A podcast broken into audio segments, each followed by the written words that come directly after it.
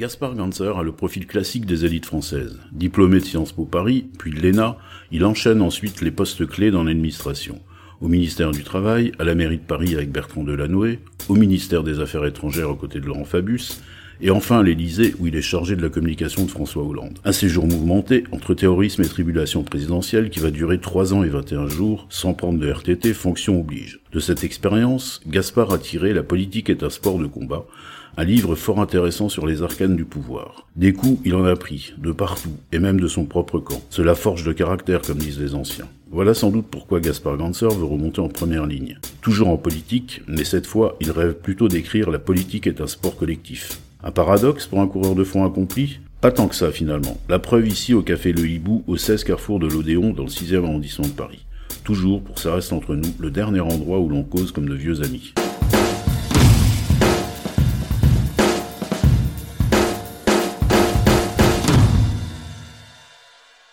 Gaspard. Bonjour. Très bien et toi? Bah écoute, euh, matinal, mais ça va. il n'est pas si tôt que ça, il Non, est il 10 est du 10 matin. ouais. T'as commencé, commencé à travailler déjà? Euh, oui, j'ai un peu travaillé, mais surtout je me suis levé tôt pour accompagner mes enfants à l'école, euh, les préparer. euh, Tu en parce as que- quatre déjà J'en ai quatre, c'est ça, ouais. Quatre en tout, trois avec ma femme, et le premier c'est mon beau-fils qu'elle a eu d'une précédente union. On peut parler d'une famille recomposée? Oui, c'est une famille recomposée, très unie, parce que Arthur l'aîné, je l'élève comme comme mon fils et je l'aime par-dessus tout. Bon, c'est bien. Ça marche comment les familles recomposées? Parce qu'il y a des problèmes bien souvent, mais toi, visiblement, tout va Bah bien. écoute, ça va. Euh, je touche du bois, euh, so far so good, comme on dit en bon français. euh, tout fonctionne bien.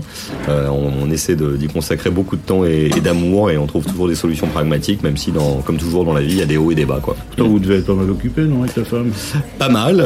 Écoute, elle, elle a beaucoup travaillé, une carrière extrêmement brillante, parce qu'elle a travaillé à l'UNESCO, au ministère de la Culture, chez Havas. Et tu l'avais rencontré à l'Élysée c'est- Non, je l'ai rencontré euh, à la mairie de Paris. Ah. Euh, je l'ai rencontré à la mairie de Paris euh, le jour de l'organisation de Nuit Blanche. Ah, bah oui, Nuit Blanche, c'est un, bon, C'est euh, c'est un bon moyen de C'est commencer. une belle histoire et c'est Bertrand Delanoë qui nous a mariés quelques, quelques années plus tard. Et alors, une, histoire sans nuage ou- Il y a toujours des nuages dans des histoires d'amour, hein, sinon ce ne sont pas des histoires d'amour. Donc il y a des hauts et des bas et, et on- en tout cas on fait face euh, parce qu'on tient beaucoup à notre famille. hein. Non, je pensais notamment à ton passage à l'Élysée. L'emploi du temps était quand même chargé. donc Non, on ça a été très difficile. maison. Ça a été très difficile quand j'étais à l'Élysée, euh, puisque je travaillais 24 heures sur 24, 7 jours sur 7. J'ai essayé de sacraliser euh, des moments importants avec euh, mes enfants et ma famille, euh, notamment j'ai j'ai essayé d'accompagner mes enfants tous les matins à l'école. Mais c'est vrai que j'étais tout le temps sur la brèche. Et euh, honnêtement, si notre famille a tenu dans ce genre de moment et que si nos enfants vont mieux aujourd'hui, c'est quand même beaucoup grâce à ma femme. Donc je lui en profite pour lui rendre hommage. Ah, c'est gentil. Pourtant, on a dépassé la Saint-Valentin depuis quelques jours.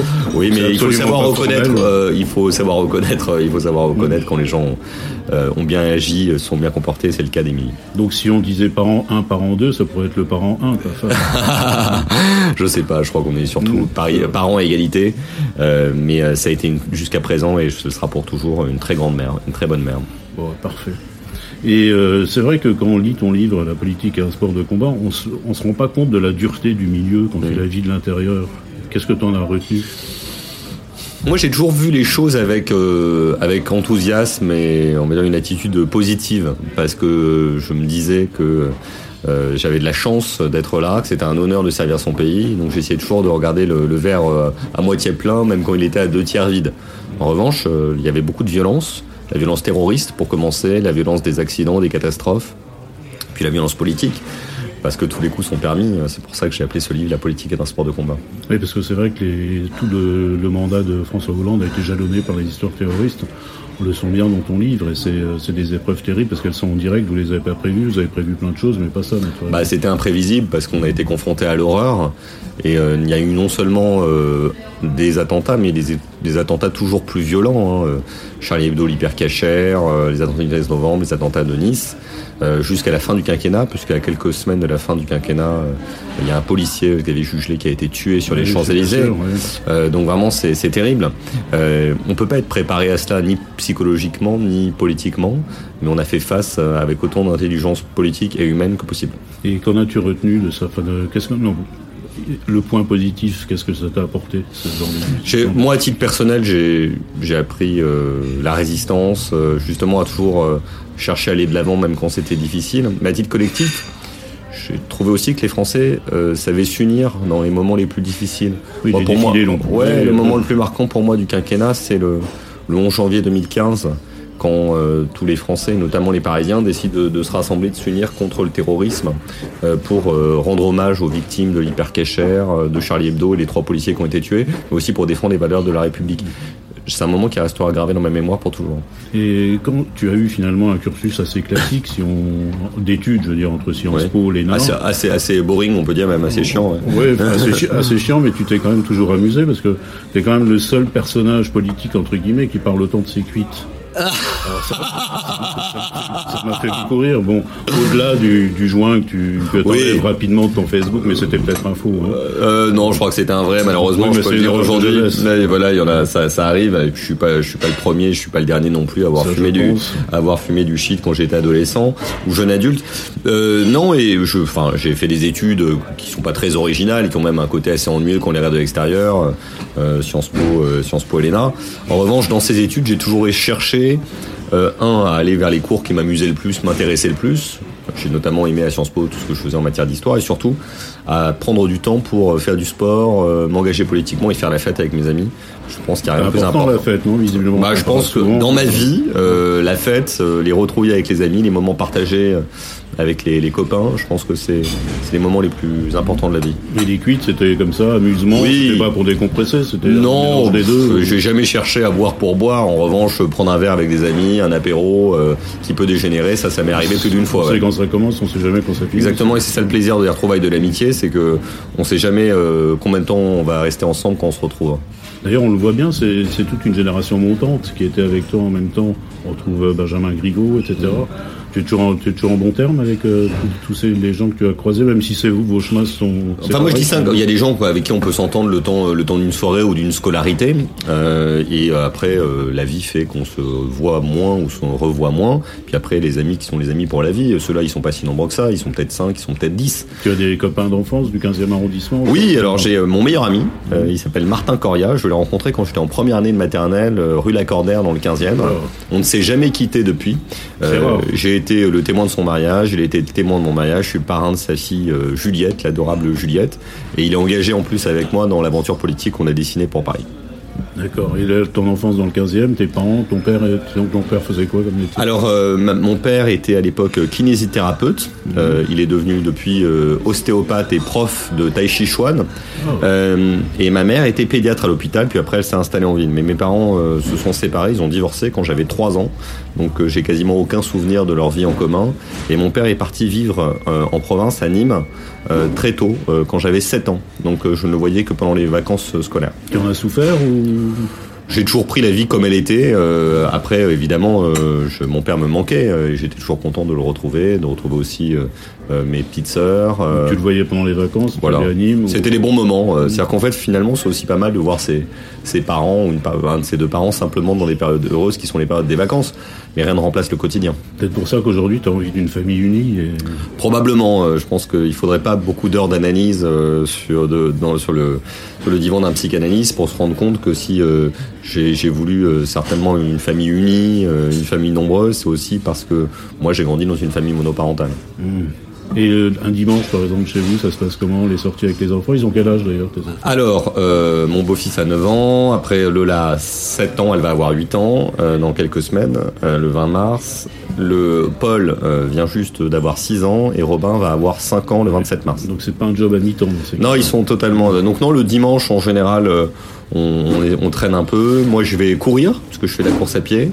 Euh, Émilie... Sérieusement ou... Très sérieusement, je prépare le, marathon de Paris, là, au mois d'avril. Tu as déjà fait les marathons Jamais, ça sera mon premier. Semi, tu en as fait J'ai fait un semi, ouais. Je vais faire un, j'ai fait un semi en Boulogne. Euh, au mois de novembre. Là, je vais faire un semi en mars euh, à Paris et je vais faire le, marathon en avril. Donc, euh, je vais courir, euh, on va faire les courses, on se dispatche. Et on aime bien le week-end faire deux choses. On aime bien aller au cinéma. avec les enfants Ouais, avec les enfants, voir des films. Alors, il y a tout le temps des dessins animés, quasiment des films d'animation, je suppose. Il y en a quasiment toutes les semaines, voilà. et on va souvent manger dans un petit bistrot euh, quelque part dans Paris, dans, dans le 15e. Des euh, habitudes voilà. de- des bistrots réguliers Oui, oui, oui, bon, on aime bien. Euh, adresses, par exemple Bon, on aime bien qui s'appelle le Lola, euh, Alors, euh, fille qui, est dans, qui est contente. dans le 15e. On aime bien qui s'appelle euh, le Polo, euh, qui, est dans, euh, qui est dans le 16e. On aime bien aussi aller euh, dans le quartier là, Odéon. On aime bien aller euh, parfois aussi à Boulogne, parce qu'on a vécu à Boulogne pendant deux ans. Voilà, on a nos petites adresses. Et puis l'après-midi, euh, quand je suis fatigué, je fais une sieste. C'est mon côté, euh, c'est mon côté prudent et je ménage, euh, on mé- je ménage ma monture. Est-ce que tu as déjà vécu des périodes où tu justement tu ne dormais très peu? Oui, je fais bien. les- Et, euh, et puis souvent après, on va se, bon, on va se balader. Donc, euh, euh, quand- les beaux jours arrivent, on va euh, jouer au foot avec les garçons. euh, on va se promener au parc. J'ai une famille de sportifs. hein. Ils font. euh, il y a Arthur fait du taekwondo, euh, Robin et Paul font du foot et 9 Lola ans fait de l'escalade. Taekwondo à 9 ans Ah. Ouais, depuis un an. Ouais. Ouais, c'est il en fait très bien. Et, ouais. et il le fait, il est heureux de faire ça ou... Il adore ça. Parce Ouais. c'est quand même une discipline assez, assez rude. Il adore ça. Ouais, il faut de la souplesse. Après, ils ont des protections, ils font attention. Et puis, la- les arts martiaux, c'est d'abord une école de la maîtrise et de la bien sûr, discipline. ouais. Et de l'esprit. Et de l'esprit, euh, paradoxalement, on croit souvent que c'est de la violence, mais en fait pas du tout, c'est du contrôle. Tu contrôles et de l'évitement. Exactement. Bon, ça Euh, peut servir en politique. Exactement. Alors moi j'ai jamais fait de sport de combat, enfin si j'ai fait un sport de combat part la collectif. politique. ouais. Oui, c'est ça. J'ai fait un sport de combat collectif qui est le rugby. Alors je suis pas très costaud, euh, mais euh, j'ai joué pendant euh, quasiment 15 ans au rugby. Tu joues à quel poste? Je domine mêlée. Ah ouais. Euh, c'est le petit de l'équipe, Ouais, celui qui distribue, celui qui distribue le, qui distribue le jeu. Qui est vif, quoi, quand même. Ouais, il faut courir vite euh, et passer vite. Et puis surtout, faut pas avoir euh, peur d'aller au contact de plus gros que soi, quoi. Donc euh, c'est vrai que je, je je devais prendre mon courage à deux mains pour aller plaquer des, des énormes, mais je le faisais avec plaisir. Puis surtout, ça a été les- la plus belle école de l'amitié, parce qu'il n'y a rien de plus exceptionnel que de se retrouver. euh, La troisième mi-temps. oui, mais moi j'aime bien le avant le match. Mon moment préféré, c'est les quelques minutes avant le match, au moment où on se motive, on se resserre dans le vestiaire avant de partir au combat. Et ton mouvement euh, parisienne-parisien, alors tu en es où J'ai vu que tu avais lancé des listes en banlieue. Bah, écoute, ça fait un an qu'on s'est lancé avec l'idée que euh, il y avait 20 ans de, politique municipale de, de la Noé Hidalgo à Paris, plein de choses bonnes avaient été faites, notamment sur l'écologie, mais que là il y avait un souci euh, sur euh, la vie quotidienne des Parisiens, la propreté, la sécurité, le logement et le transport, et surtout qu'il n'y avait pas de nouvel horizon pour Paris. Moi, j'ai une idée assez simple, qui peut sembler euh, ambitieuse, euh, c'est de construire le Grand Paris, la métropole du Grand Paris, d'agrandir Paris. Donc avec notamment la suppression du périphérique. Voilà, il faut exemple. supprimer le périphérique, mais je pense qu'il faut aller plus loin. Il faut peut-être qu'il y ait 10 arrondissements de plus à Paris. Je- tu le sais certainement, mais euh, Paris a, a grandi au- à la fin du 19e siècle, au milieu du 19e siècle, en 1860. hein. Belleville, Montmartre, Montrouge, Passy n'étaient pas à Paris. Bien sûr. Et, et Paris, en fait, s'est agrandi à ces communes-là. Et je pense que demain, il faut penser Paris au-delà des murs du périphérique, euh, avec euh, Neuilly, Boulogne, euh, Montrouge, Montreuil. Et tu veux dire les inclure dans Paris et Oui, dans ce qu'on appellerait la- supprimer les départements. qu'on appellerait la métropole du Grand Paris. C'est-à-dire, je pense qu'il y a une zone dense urbaine euh, qui recoupe à peu près les départements de la Petite Couronne, mais pas exactement, euh, dans lesquels il faudrait mettre en commun les politiques d'urbanisme, de logement, de, de transport. Parce que ça n'a aucun sens d'avoir cette barrière artificielle. Paris, c'est une toute petite ville. Si on la compare à Berlin, Rome, Madrid ou Londres, c'est une ville qui est deux à trois fois plus petite. Et moi, je pense qu'il faut sortir de cette euh, opposition stérile entre Paris et sa banlieue. Mais techniquement, comment fait-on pour supprimer le périphérique Où vont toutes les voitures qui empruntent le périphérique? Bah, je pense qu'il faut euh, Les voitures et les deux roues. Bien sûr. Euh, il faut se donner une quinzaine d'années pour le supprimer tronçon par tronçon, le temps de, développer des, alternatives en matière de, transport public. Alors, euh, il y a ce qu'on appelle le métro du Grand Paris, euh, il y a des lignes de métro qu'on peut prolonger comme la ligne 10, euh, on peut boucler le tram, et puis euh, après, il faut aussi euh, inciter les gens à se déplacer autrement, alors euh, peut-être avec davantage d'autopartage, euh, avec davantage de vélo, davantage de marche. Euh, mais pour ceux qui n'ont pas le choix, euh, c'est-à-dire de prendre leur voiture, il faudra toujours leur permettre de prendre leur voiture, que ce soit pour contourner Paris largement avec la francilienne. Aujourd'hui, il y a des mecs qui partent de Nantes et qui vont à Strasbourg et qui prennent le périphérique. Il faudrait qu'ils prennent l'autoroute plutôt que de prendre le périphérique. Exactement, ouais. Voilà. Et, euh, et d'autre part, on peut imaginer d'autres choses. hein. Euh, pourquoi pas euh, un vaporito sur la Seine Comme à Venise, ce serait. Bah, ce serait pas mal, non Ouais, ça serait original, ouais. et romantique. ouais. Et ça marcherait, à ton avis? Mais pourquoi ça marcherait pas? Non, il faut essayer tout. Bah, il faut essayer. Moi, je pense Parce que, que la là, si politique je n'est intéressante que oui. quand on a des idées folles. Exactement. C'est vrai. Bah, il, Si faut, on s'ennuie. il faut pouvoir les mettre en application. Oui, mais- Je regarde par exemple actuellement, euh, toutes les toutes les volontés d'abandonner la voiture. Bon, on a développé vélo, trottinette, etc. Mais enfin, c'est quand même une sacrée anarchie. Moi qui fais du vélo, je vois bien que le, vélo, pour l'instant, n'est pas adapté à Paris.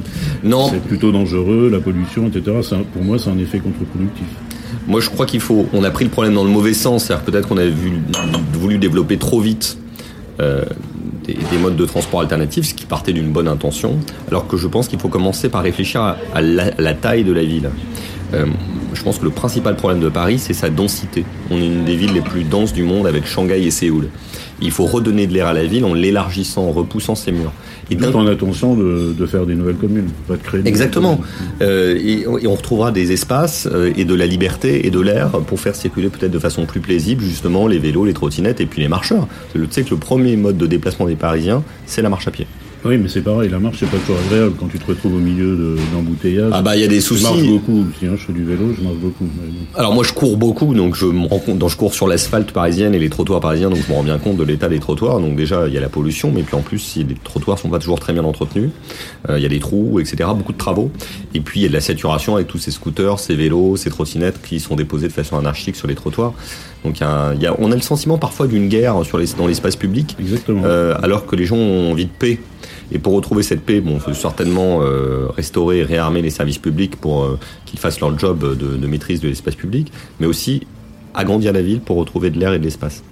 Qu'est-ce qui ne va pas à Paris pour toi en premier? C'est vraiment la, vraiment la pollution ou... Pour moi, le premier problème, c'est le logement. Mhm. euh, le, les prix de l'immobilier à l'achat ont été multipliés par 3 en 20 ans.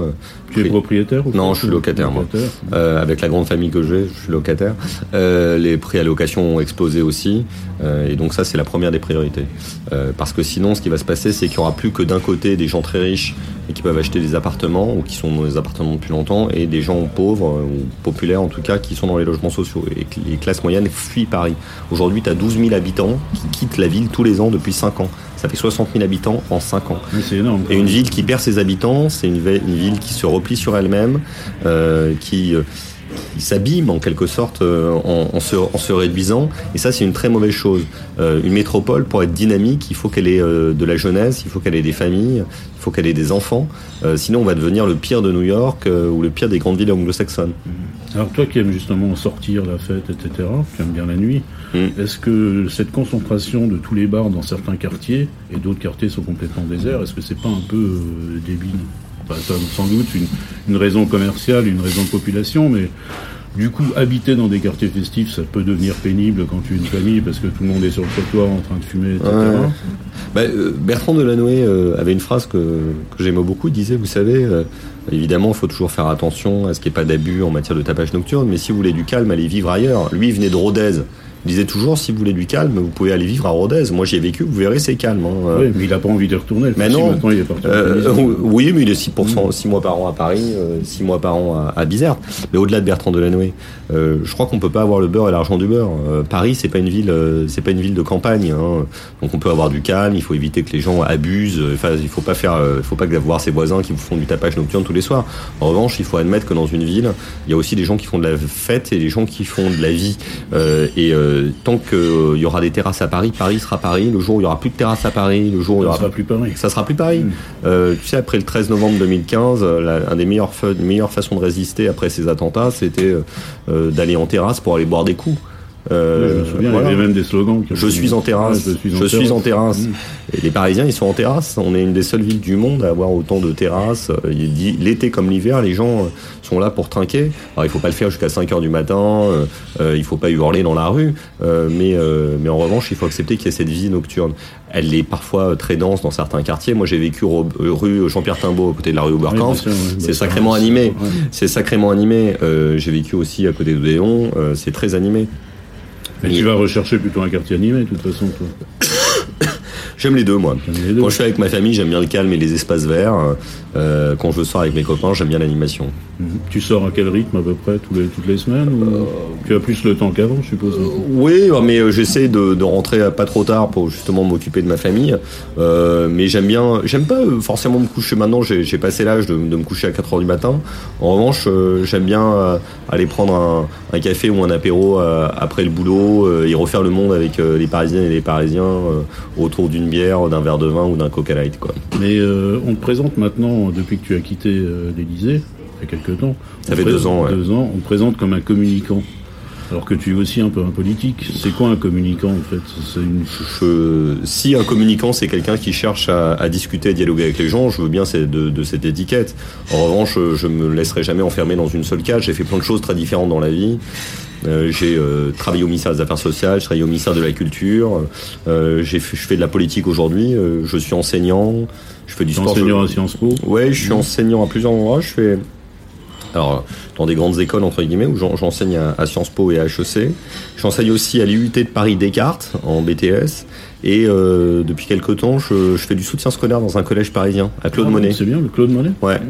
Et ça t'apporte euh, une. Bah déjà c'est très difficile. non mais euh, déjà c'est très difficile euh, parce qu'il faut beaucoup de, de modestie, d'abnégation. Euh, il s'agit de réviser des exercices de maths et de français. Hein, donc j'ai dû réapprendre à, à, à apprendre des, des, équations, le théorème de Thalès, de, de, de Pythagore réviser un peu mes cours d'espagnol, etc., mes conjugaisons, ma grammaire.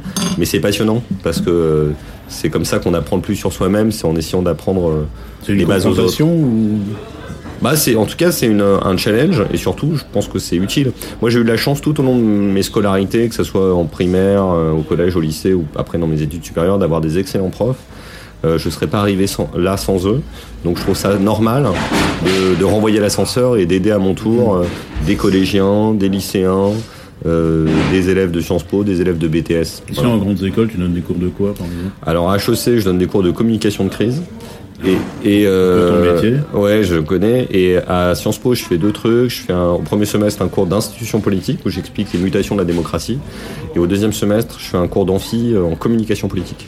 Comment la vois-tu Comment vois-tu justement la démocratie avec euh, l'explosion des réseaux sociaux? On voit ce que ça donne en ce moment. C'est un peu euh, bah, y a inquiétant, non? Il y a le meilleur et il y a, y a, le pire. Le meilleur, c'est euh, l'interactivité, la, volonté de, de, dialogue et la possibilité pour des mouvements d'émerger.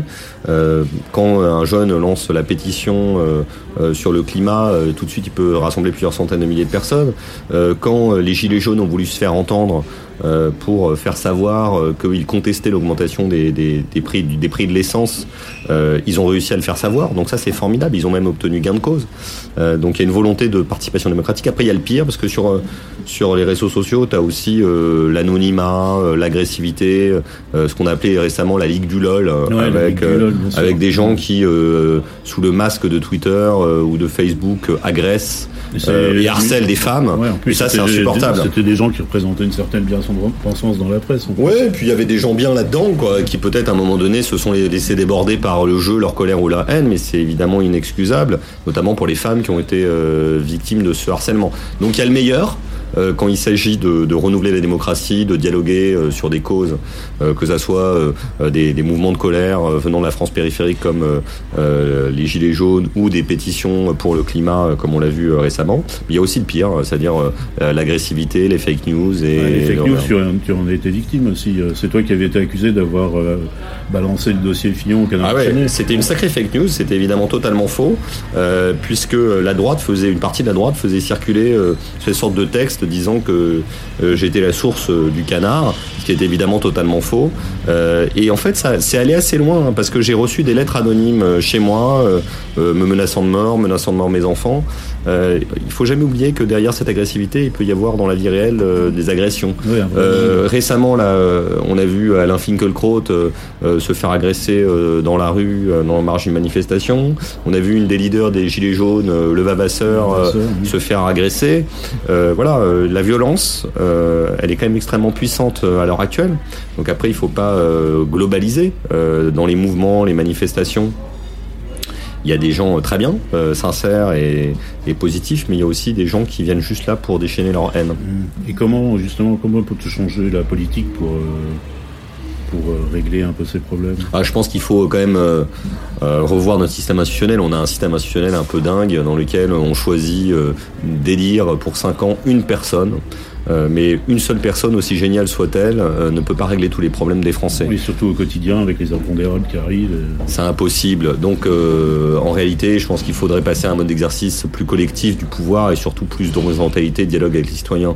Je pense que dans la Ve République, il y avait une idée de De Gaulle qui était bonne. C'était l'idée que d'un côté, tu avais un président fort, mais de l'autre côté, il y avait des référendums régulièrement dans lesquels le peuple pouvait reprendre la parole à intervalles réguliers. Mais faire des référendums réguliers aujourd'hui, ça donnerait peut-être sacré cirque, non? Bah, ça peut apparaître risqué politiquement, mais je pense qu'il ne faut pas avoir peur du peuple. Euh, moi, j'aime bien l'idée euh, des Gilets jaunes, du euh, référendum d'initiative citoyenne, du RIC. c'est une bonne idée de permettre aux gens de, de, de s'exprimer et de prendre la parole. quel est ton avenir politique? Écoute, moi j'envisage d'être candidat à la mairie de Paris, euh, parce que Paris c'est mon village, c'est là que je suis né, c'est là que j'ai grandi, c'est là que j'élève mes, mes enfants. Quelle échéance pour les prochaines ou... Bah les, les élections. Il y a beaucoup de, euh, ça se bouscule un petit peu. Bah c'est bien, euh, on réjouissons-nous que Paris. Il y a beaucoup de monde qui a envie. Réjouissons-nous qu'il y ait beaucoup de gens qui aient envie de s'engager. Le temps qu'il y aura des gens pour s'engager, la démocratie ira, ira, bien. Et surtout pour Paris, qui est quand même la plus belle ville du monde. Et puis il y a du boulot à Paris. Hein. Il faut améliorer la vie des gens, notamment dans les quartiers populaires. Il faut construire le Grand Paris. Et c'est ça qui euh, me stimule, m'excite, mais je le fais pas tout seul, c'est un travail d'équipe. Si euh, la parisienne, parisien. Voilà, si la politique est un sport de combat, c'est un sport de combat euh, collectif. il faut 550 candidats dans Paris intramuros. C'est comme on se le disait tout à l'heure, on va essayer aussi de, de, construire des listes dans les communes limitrophes. Donc on sera plusieurs milliers.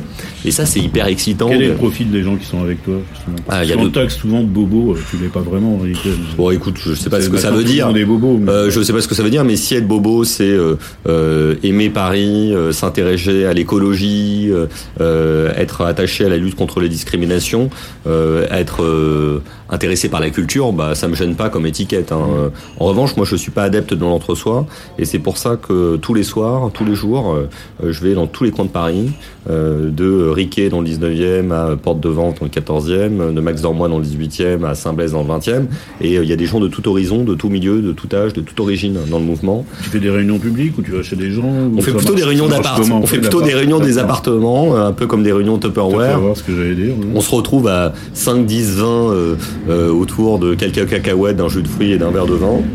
Et on discute de l'avenir de Paris. On se réunit aussi dans les bars. On a inventé un truc qui s'appelle les heures heureuses de Paris, c'est une traduction très francisée des happy hours qu'on connaît bien. Euh, et là, on se retrouve euh, dans des bars à 18h ou 19h euh, dans tous les quartiers de Paris. Puis on le principe, c'est aussi happy hour, t'as un verre, t'en as deux. non, moi j'ai pas le temps. Le paradoxe, c'est que j'ai pas le temps de boire pendant sa réunion parce que je parle et j'écoute, je prends des notes, donc on peut pas tout faire à la fois. Et puis par ailleurs, on a fait quelques réunions publiques, quelques débats. Donc au début de l'année, on a fait un débat sur la solidarité, un débat sur le logement, un débat sur la sécurité. On va faire d'autres. Et notamment, on va organiser des débats en banlieue euh, sur l'avenir du Grand Paris et la destruction du périphérique. Moyenne d'âge du mouvement, grosso modo Ça va de euh, 15 ans pour le plus jeune à euh, 70 ans pour le plus âgé, euh, mais la plupart des gens, on va dire, entre 30 et 50 ans. Vous êtes nombreux déjà ou On est 1500. 1500, d'accord. Alors, on n'est pas 1500 enregistrés. 1500 enregistrés. Un vrai parti. Voilà, 1500 enregistrés, présents aux différentes réunions. Euh, après, euh, ce sont des Parisiens, donc euh, ils viennent pas tous à toutes les réunions. En revanche, quand il y a, quand y a un, bar, un, un, bar en bas de chez lui qui organise un débat ou un appartement dans l'immeuble d'à côté dans il y a un débat, ils y vont. Puis on se retrouve au moment de, dans des moments de, de rassemblement. Bah, il y a quelques jours, on s'est retrouvé pour faire une grande session de formation sur la question justement de la, de la construction de notre programme, la, la façon dont de façon participative on peut construire de nouvelles idées, etc. C'est passionnant. Mais revenons sur Paris. Donc l'échéance, c'est quoi? C'est pour les prochaines élections, les suivantes? Alors ce qu'on vit, c'est les élections municipales de mars 2020. Toi, aussi Oui, clairement. Euh, mars 2020, bah, je me prépare à être euh, être tête de liste de Parisiennes Parisiens euh, en mars euh, en mars 2020. Euh, je je l'ai pas encore annoncé officiellement pourquoi parce qu'en fait on attend d'avoir des têtes de liste dans tous les arrondissements aussi puisque c'est un scrutin d'arrondissement. Il faut un candidat dans le 15e, un candidat dans le 14e, dans le 19e, etc. Donc là on est en structure. Mais voilà, c'est une équipe. Il faut une équipe. Donc l'équipe, on est en train de finaliser la, la composition et on sera un an de l'élection et on, et on sera à fond on va euh, écumer le pavé parisien, euh, les marchés, euh, les places, les parcs. Génial. Hein. D'aller voir les gens, d'aller discuter avec eux en face à face dans la rue, de parler de tout, quoi, de leur parler de leurs problèmes, de parler de la vie, de parler de l'avenir avec le sourire parce que je crois que on peut faire de la politique ouais on peut faire la politique sérieusement sans se prendre au sérieux mm. on, en revient à la fête hein. tu vas croire que c'est une obsession mais je crois que pour entraîner les gens il faut, euh, il faut susciter de l'enthousiasme, de la joie, du plaisir. Et moi, j'ai une vision positive et riante de la. Alors, en culture notamment?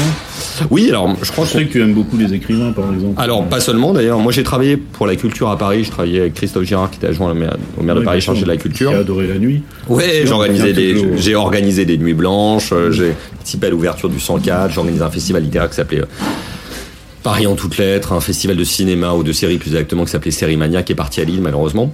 Euh, donc euh, j'adore la culture sous toutes ses formes, mais j'ai aussi travaillé au Centre national du, cinéma. Bref, euh, mais ce que je préfère dans la vie, c'est la littérature. je pense que si on me devait me demander de choisir une activité, ça serait difficile entre la course à pied qui est devenue une addiction et la lecture, mais je choisirais comme la lecture. Mmh. J'adore lire des romans. Et euh, tu aurais envie d'écrire toi-même? Tu as déjà fait Alors j'ai écrit un livre de souvenirs. Alors j'ai écrit un livre de souvenirs qui est un, qui est un journal, euh, mais je pense qu'on a plusieurs vies et je pense que j'aurai une vie. Euh, enfin j'espère en tout cas. Euh, je suis pas sûr d'en avoir le talent, mais je, je rêverais d'avoir une vie de romancier tard, ouais. Mmh. Ou de nouvellistes, je ne sais pas. À la retraite, non, avant, bien entendu. Écoute, on verra bien. Oh non, en même temps, je suis pas sûr, parce que quand on fait de l'action politique, c'est difficile d'écrire en même temps des romans. Euh, certains ont réussi à le faire, euh, mais par exemple Bruno Le Maire qui y arrive, euh, je pense pas avoir son, je n'ai pas son talent, mmh. et euh, il faut, ou alors faut être une personnalité aussi exceptionnelle que Malraux euh, ou d'autres pour réussir à le faire. Moi, j'ai moins de talent qu'eux, donc bon, je l'a fait aussi, mais il était à la retraite. oui, à ta tête, je vois que c'est pas franchement une réussite pour toi. non, il y a des gens qui ont travaillé euh, euh, dans les coulisses de la politique qui sont devenus des grands écrivains. Hein.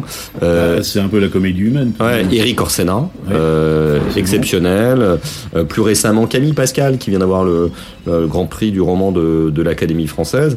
Il y, a des gens qui écrivent vraiment très très très bien. ou alors, parfois, à l'inverse, il y a des gens qui viennent de la culture et qui vont euh, vers, le pouvoir. Donc André Malraux, euh, bien, évidemment, euh, mais aussi on, l'ignore, Racine, qui après avoir été un dramaturge est devenu un chroniqueur. Ah, ça, je savais pas. Ouais. Tu me l'apprends. Ah voilà.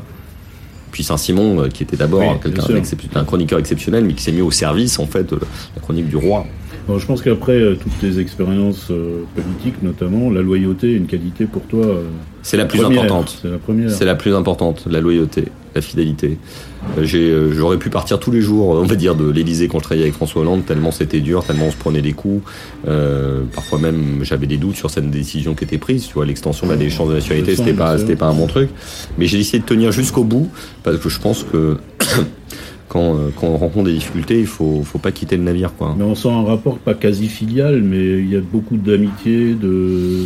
C'est bizarre parce que c'est bizarre parce que je le. Tu lui dis Monsieur le Président, mais en même temps vous vous tutoyez. Ouais, ça c'est le paradoxe, ouais. Euh... Non, je connaissais pas François Hollande avant de travailler avec lui. Et euh, j'ai adoré travailler avec lui parce que c'est quelqu'un de profondément honnête deux, parce qu'il est très très très très drôle. Et trois, parce qu'en fait, il a une intelligence exceptionnelle. C'est, euh, tu penses toujours que son bilan est largement sous-évalué et qu'un jour on reverra à la hausse? Oui, mais ça c'est le travail des historiens de réévaluer le bilan de François Hollande. Ça se fera pas tout de suite. Hein. Euh, un jour, il y aura écrit dans le livre d'histoire, dans le manuel d'histoire géo qu'on a en première ou en terminale, que François Hollande a fait des bonnes choses, mm. qu'il a tenu bon face au terrorisme, euh, qu'il a fait l'accord de Paris sur le climat, qu'il a permis aux personnes de même sexe de se marier. Et tout ce qui est militaire, effectivement, c'est plutôt une, plutôt. Oui, alors malheureusement, euh, malheureusement, euh, c'est pas souvent à travers les crises que l'on reste, euh, reste dans l'histoire, même si c'est, on voit bien que les grandes personnalités sont toujours distinguées dans des moments exceptionnels. Alors, il y a quand même des personnages que l'on voit qui sont troubles entre guillemets, comme Manuel Valls. Et son exil en, son exil en Espagne était un peu inéluctable, selon toi J'ai parfois j'ai eu des moments. pas. Tout non, j'ai voilà, j'ai eu des moments de tension avec Manuel Valls pendant le quinquennat de François Hollande, mais j'en suis revenu. Euh, parce que je pense que c'est le passé. Et surtout, j'ai trouvé que Manuel Valls avait fait preuve d'un panache exceptionnel en étant candidat à la mairie de Barcelone. Je trouve que c'est quand même extrêmement risqué. Courageux. Et courageux. Mm. Et euh, moi, je salue toujours le panache. Et il en a beaucoup. Oui, c'est le panache, c'est une qualité euh, en politique qu'on voit pas trop souvent. Il y en a, il y a quelques gens qui ont, du, qui ont du panache, il n'y en a pas assez. Qui sont de gauche, qui soient de gauche ou de droite. Mais Macron, faut le reconnaître, a eu du panache en étant candidat à l'élection présidentielle.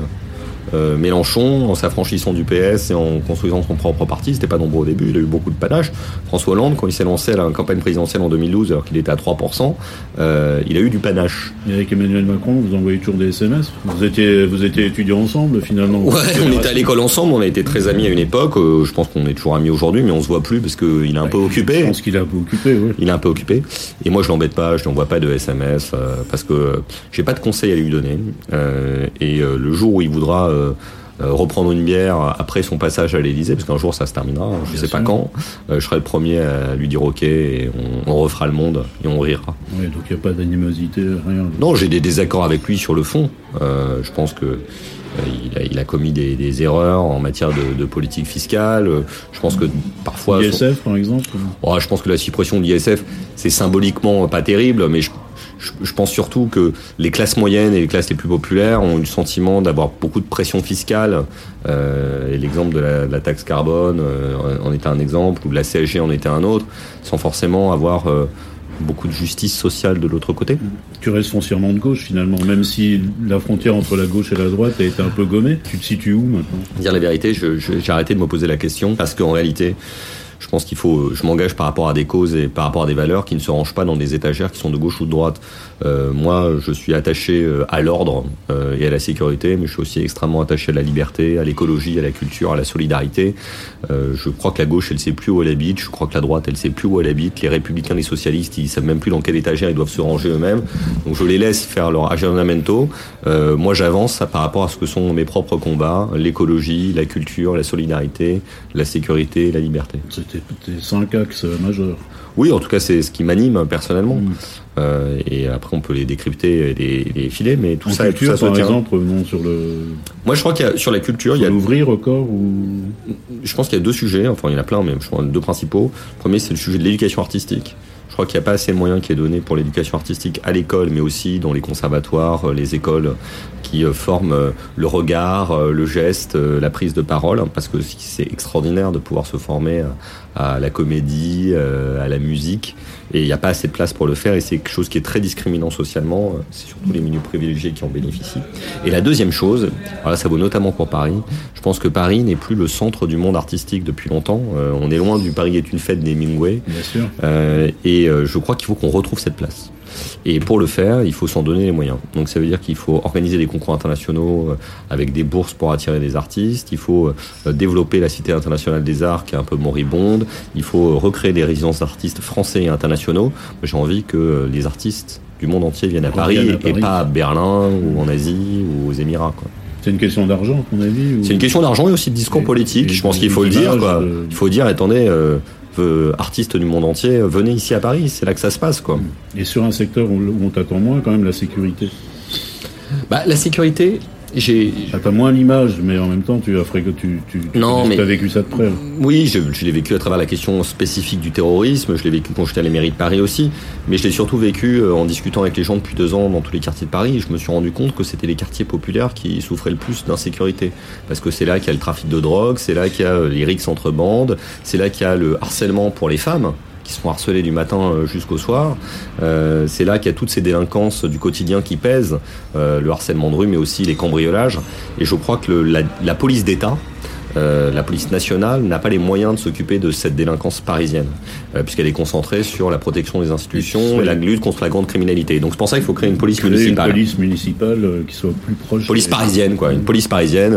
Il y a les bons, il y a les londoniens, il y a les cabons japonais. eh bien, il faut qu'il y ait une police municipale à Paris dans toutes les communes. ça, c'est une préoccupation qui revient souvent quand tu vas sur le terrain, je suppose. Les gens parlent tout le temps de sécurité, propreté, logement. avant la culture, je suppose. Les gens parlent moins de culture, mais moi je leur en parle parce que ça compte pour moi.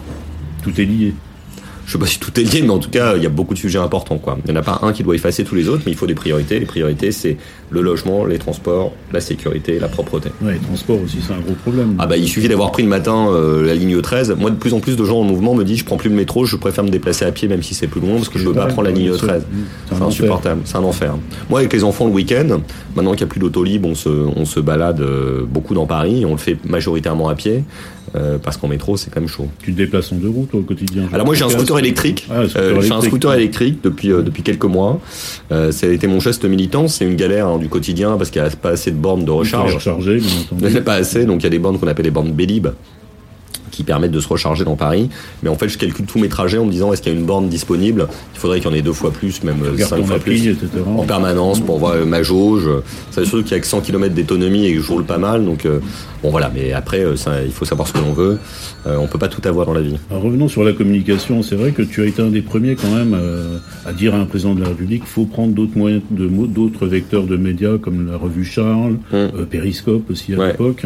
Il y a des choses qui ont été réussies, d'autres ratées, on va se le dire. Périscope, c'était peut-être pas un succès. Périscope, c'était totalement foiré, mais bon, j'assume la, la, prise de risque. Et Charles, en revanche. Oui, j'étais content. Charles, c'était une interview. Society, par Alors, Charles, c'était une interview sur Chirac qui était vraiment très intéressante. Society, j'en étais extrêmement fier parce que je pense que c'était une interview très personnelle de François Hollande dans lequel il s'interrogeait notamment sur son rapport à la mort. Puis on a fait d'autres choses dont j'ai été extrêmement fier. Il a été interviewé par un média numérique qui s'appelle Combini. il a une émission euh, qui s'appelle Le Supplément qui était produit sur euh, Canal Plus par l'équipe qui font euh, quotidien aujourd'hui. Voilà, Laurent, qui est Laurent Bon. Laurent bon, le Bon, c'est autre chose. C'est un directeur de musée. Et le, Laurent Euh, donc tout ça était vraiment euh, extrêmement intéressant. Euh, on a fait des émissions de radio aussi un peu originales. Il allait à la fabrique de l'histoire sur France Culture, à l'œil du tigre, qui est une émission de sport sur France Inter. On a fait plein d'émissions d'interactivité dans lesquelles le président répondait directement aux Français, aux auditeurs de RTL, de France Inter de Europe 1. Et ça, je pense que c'est très bien, parce qu'un président doit être dans l'interaction et le débat, et pas simplement dans des discours derrière des pupitres depuis l'Élysée. À, la, télévision, dans le salon, depuis le salon de l'Élysée. Bah, on voit bien que ce, euh, système de communication sorti des moments de crise euh, est un peu dépassé. Il faut, il faut pouvoir discuter directement avec les gens. C'est ce que tu conseilles à tes clients aujourd'hui? Tu leur conseilles quoi alors je travaille plus tellement dans mon agence parce qu'aujourd'hui euh, je suis en train de, de, de m'en retirer pour euh, me consacrer à 100% à la politique. Mais ce que je leur conseille, c'est d'abord d'être eux-mêmes et de, de, communiquer sur les valeurs de leur entreprise ou de leur engagement personnel euh, plutôt que, que, de chercher à appliquer des recettes toutes faites. Mmh. Je... Quel vecteur choisirais-tu aujourd'hui par exemple? Ah, Ça a encore changé depuis que tu es... Bah, ça n'arrête pas de changer. Euh, moi je crois qu'il y a deux, quelques principes, mais premier principe clé de la communication, c'est la sincérité. Euh, faut pas chercher à mentir ni sur ce que l'on est, ni sur ce qu'on fait. Ça peut sembler béni oui oui, mais c'est c'est en fait exactement ce qu'il faut faire parce que la vérité finit toujours par apparaître. Et la deuxième chose, c'est qu'il faut pas se cantonner euh, à quelques médias euh, de presse écrite traditionnels, mais qu'il faut prendre des risques, il faut faire des podcasts, il faut aller sur internet. Voilà. Non, je pense qu'il faut il faut varier les formats parce qu'en fait, on a une période dans laquelle les, les lignes sont en train de bouger l'audience n'est plus au même endroit, l'influence n'est plus au même endroit, euh, et donc il faut prendre des risques. Et ça, ils sont prêts à l'entendre? Pas toujours. Pas toujours. Donc c'est un travail. Euh, c'est la, difficulté. Oui, mais c'est aussi l'intérêt. Mmh. C'est-à-dire que euh, je pense que le métier de, de conseiller ne serait pas très intéressant, conseiller en communication, s'il s'agissait d'appliquer toujours les mêmes recettes en disant bah oui, il faut vous donner une interview au Monde ou au Figaro. C'est plus intéressant de se dire maintenant, faites plutôt un podcast, allez rencontrer. Oui, il faut changer les, les si c'est s'il s'agissait qu'à d'appliquer des recettes, ça n'aurait aucun intérêt. Ce qui est intéressant, c'est de prendre des risques. comment es-tu perçu sur le terrain quand tu arrives euh, jeune, entre guillemets, avec un discours euh, la, réalité, c'est que la plupart des gens ne me connaissent pas, euh, là même si j'ai maintenant fait beaucoup de terrain. mais je crois qu'au début, les gens ressentent assez nettement qui je peux être. Bon, je sais pas s'ils ressentent la différence, mais en tout cas, ils, voient que je, je, vais, je vais vers eux. quoi. je vais essayer de faire avec autant de, de modestie et de disponibilité que possible c'est souvent abrasif, hein, le premier contact. Les gens, euh, quand on va vers eux dans la rue avec un tract, euh, ils, ont plus autre chose à faire, des courses, etc. Mais c'est mais c'est une bonne façon de faire la politique aussi, c'est d'aller vers les gens, aller sur le marché, aller vers les gens. Et puis quand on se retrouve dans les appartements, là, bas les gens ont quand même la curiosité de m'entendre, donc. Euh, je, leur dis quelques mots, mais ce qui est intéressant, c'est qu'ils sont moins là pour m'entendre que pour parler eux il y, a une, il y a un besoin de libération de la parole à l'heure actuelle que je ressens extrêmement profondément. on le voit dans plusieurs secteurs, entre, entre MeToo. Euh, les gens ont envie de vraiment dire ce qu'ils ont sur le cœur, quoi. Tu sens vraiment un poids. Euh, ah oui, les gens. Euh, bah, ça, c'est libératoire, quoi. Je ça vient de loin, quand même. Je sais pas d'où ça vient, mais en tout cas, ça existe. Hein. Les gens ont vraiment des choses à dire, des colères à exprimer, des, des Même les jeunes ah, les jeunes les premiers, ils ont tellement pris l'habitude de, dire tout ce qui leur passait par la tête euh, sur les réseaux sociaux euh, que euh, pour eux, la, libération du langage, c'est devenu une seconde nature. Est-ce que leur discours est structuré déjà ou... Moi, je trouve qu'ils sont très structurés. Alors là, c'est dans le cadre de mes enseignements, euh, que ce soit euh, le soutien scolaire que je fais au collège, les cours à Sciences Po, les cours à l'IUT Paris Descartes. Les gens sont motivés sur des causes, quoi. Euh, l'environnement, l'égalité entre les femmes et les hommes, la lutte contre la maltraitance animale. chaque génération a ses combats les générations qui viennent euh, ont ces combats-là. Donc c'est plutôt, tu es plutôt optimiste sur ce. Alors sur par ce nature, je suis toujours, optimiste. compris. Toujours optimiste, mais euh, je crois qu'ils ont eux des, des révoltes et des montées d'engagement extrêmement fortes. Alors après, le monde qui se dessine devant eux n'est pas un monde euh, facile, euh, compte tenu de la violence qui existe dans le débat politique, mais aussi, euh, on va la dire, dans la rue, géopolitique, dans la rue. Mais euh, j'ai confiance en eux. Quels sont les principaux enseignements que tu leur donnerais pour ça, justement? À part, à part d'être optimiste, parce qu'on est un peu obligé. Mais c'est pas toujours facile d'être optimiste, c'est une qualité. mais- Euh, Non, c'est sûr. Euh, Moi, c'est mes parents qui m'ont transmis ça. Donc ça, c'est cette chance-là. Ils m'ont, donné de l'optimisme et de la confiance en moi, euh, qui n'est pas de l'arrogance, ce qui, ce qui, ce qui change. Ce qui est plutôt pas mal, parce que en général, les, les enfants divorcés, c'est pas forcément ça. C'est tout. Ah bah mes, mes parents, euh, j'ai, eu la chance, comme j'ai eu des parents divorcés, j'ai eu le sentiment d'avoir été deux fois, aimé deux fois plus. Ils ont su t'élever ensemble quand même, Ouais. d'une certaine manière. Et avec euh, chacun leur personnalité euh, euh, et, et leur, et leur spécificité, ils sont très différents l'un de l'autre, mais ils m'ont beaucoup, beaucoup, beaucoup apporté. Et donc moi, je, ce que j'essaie de transmettre à mes enfants, mais aussi à tous les jeunes que je croise, c'est faut apprendre à avoir confiance en soi. Chacun a, a ses propres talents, euh, ses propres cartes à jouer. Tout le monde n'a pas les mêmes. Mais il faut les apprendre à les connaître et puis euh, avancer quoi. Euh, pas baisser la tête, assumer ce que l'on est, ce que l'on fait, faire des erreurs, prendre des risques, corriger ses erreurs, avancer. Euh, ça sera jamais facile. C'est mais- un esprit start-up un peu. Oh non, je crois pas. Non, non, non, non, non, non, non. Non, enfin, j'aime pas l'esprit startup. Il y a un peu le, le culte de la performance. Mm. Moi, je pense qu'on n'est pas obligé de réussir. Il n'y a pas de culte du succès. Chacun fait ce qu'il veut. Un échec peut être profitable. Ah oui, c'est bien d'échouer. euh, T'as échoué toi souvent ou Ouais, très, très, très, très souvent. euh. pas aux examens Euh, oh, si j'ai aussi échoué aux examens, ça m'est arrivé. Euh, j'ai échoué, euh, j'ai échoué sentimentalement. Ah, Chagrin d'amour. J'ai eu beaucoup de chagrin d'amour dans ma vie, euh, beaucoup de, de passions euh, euh, inassouvies.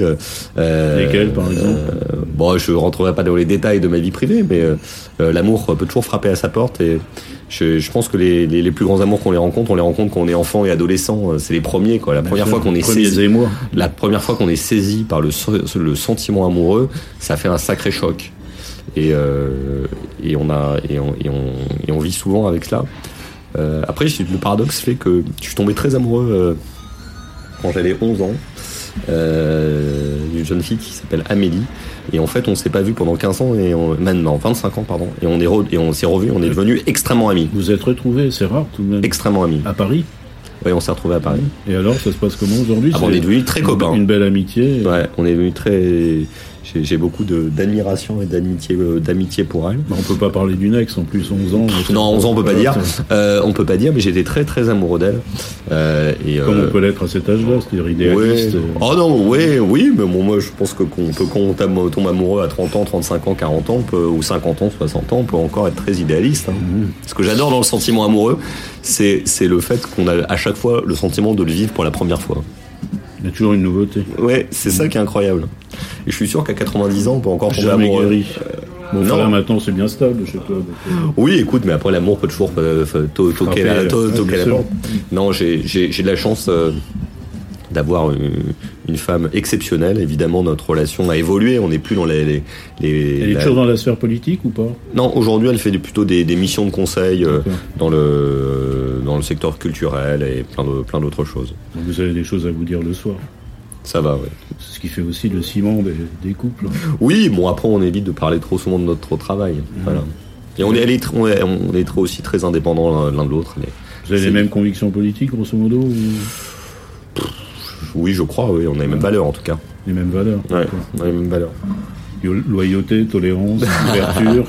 Oui, mais je pense qu'elle est encore plus, euh, elle est plus généreuse, euh, elle est plus généreuse que moi. euh. C'est peut-être dans la nature féminine aussi. ça, je sais pas, mais en tout cas, c'est quelqu'un de bien. Bon, bah, parfait. Merci Gaspard. Merci à toi. J'espère que j'ai pas dit trop de bêtises. Non, non, c'est parfait. J'aime bien ce style de conversation, c'est très sympa. Bah, c'est une conversation.